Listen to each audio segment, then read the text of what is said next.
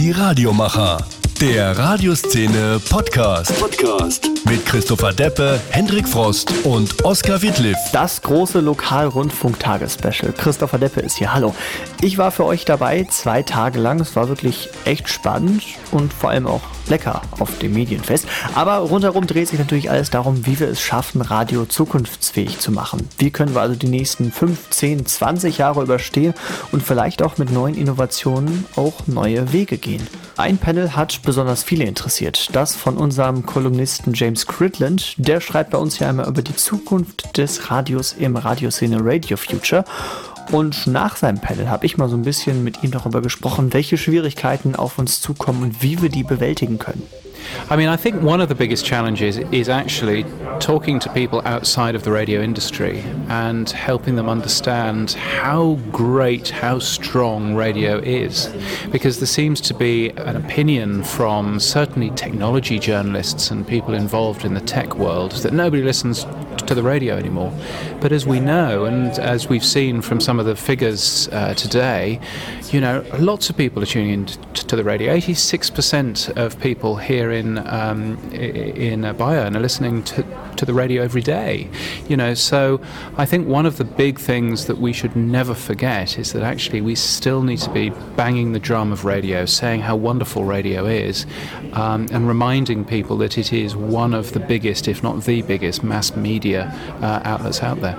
So radio is definitely not dead. No, so I mean, you know, I mean, radio was supposed to die in 1950 when the television came in, and then when the Walkman came in in 1970, it was supposed to die, and then, uh, you know, in 1980, when all of a sudden you could, uh, you know, you, you could listen to CDs on the move, then radio was supposed to die, and radio still appears to be, it's like a cockroach, it's still alive now. It's refusing to die, and that's a very good sign because I think that shows um, why radio is so different and so special. Um, and certainly in terms of where radio's headed, you know, yes, there've always been changes for radio. Radio's been very good at, at adapting to those particular changes. But I think, you know, certainly in terms of um, in terms of the next 10, 15, 20, 25 years, you know, radio still has a tremendously strong future. I think we need to be cleverer in terms of mobile phone apps. We need to give an experience for the uh, for the eyes and fingers as well as uh, for the ears. Um, and part of that is getting the very best out of the um, the content that we that we already have. What do you think? Which station is the best in your opinion, and is taking these challenges and using them?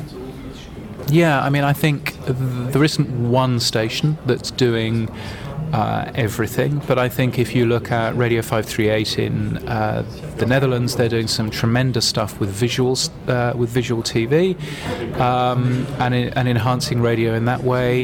If you look at uh, Hit in Vienna, uh, they have a great um, product called uh, Skip FM, which allows you to listen to uh, a version of Krone Hit, but you can skip songs that you don't like, or you can make sure that you never hear another travel news bulletin again or have a look at Southern Cross Austereo in Australia, who are doing some really nice brand extensions on DAB.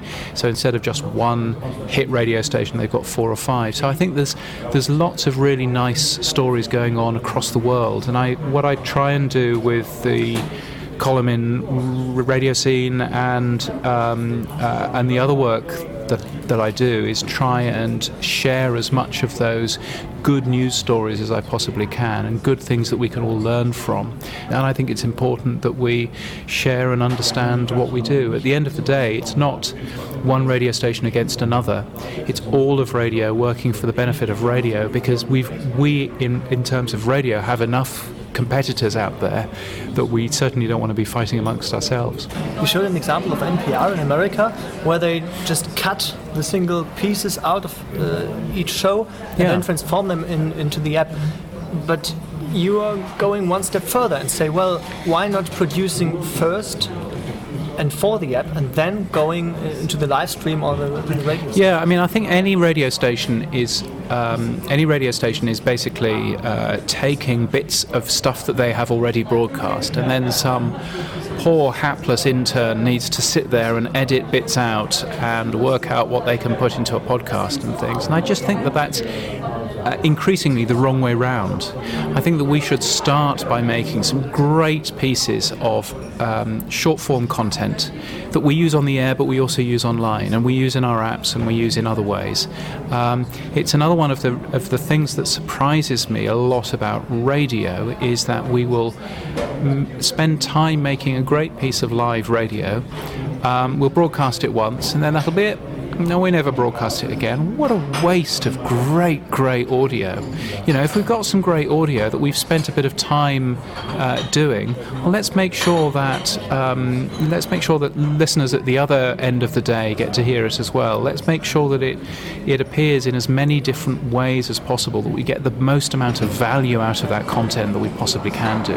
You know, that seems to me to be a much more sensible way of using the limited resources that we have as broadcasters to actually make sure that we get the most out of our content. So radio should not always be live, but it should be excellent and then maybe pre-produced. What I'm not saying uh, is that we should move to voice tracking everything and that there shouldn't be anybody in in in uh, studios. You know, live radio, real relevant radio is really important, but I think there's quite a lot of radio that we could make much better by pre producing, by polishing, by uh, editing, by making sure that it's not just self indulgent radio, but it's really good sounding radio that we can use in as many different formats as possible. Um, and that's really what I'm, what I'm talking about when I'm talking about live radio is lazy radio. In many cases, the only reason why we do live radio is that eh, it's good enough. Um, but I think we can be better than good enough. Die Radiomacher, der Radioszene Podcast mit Christopher Deppe, Hendrik Frost und Oskar Wittliff.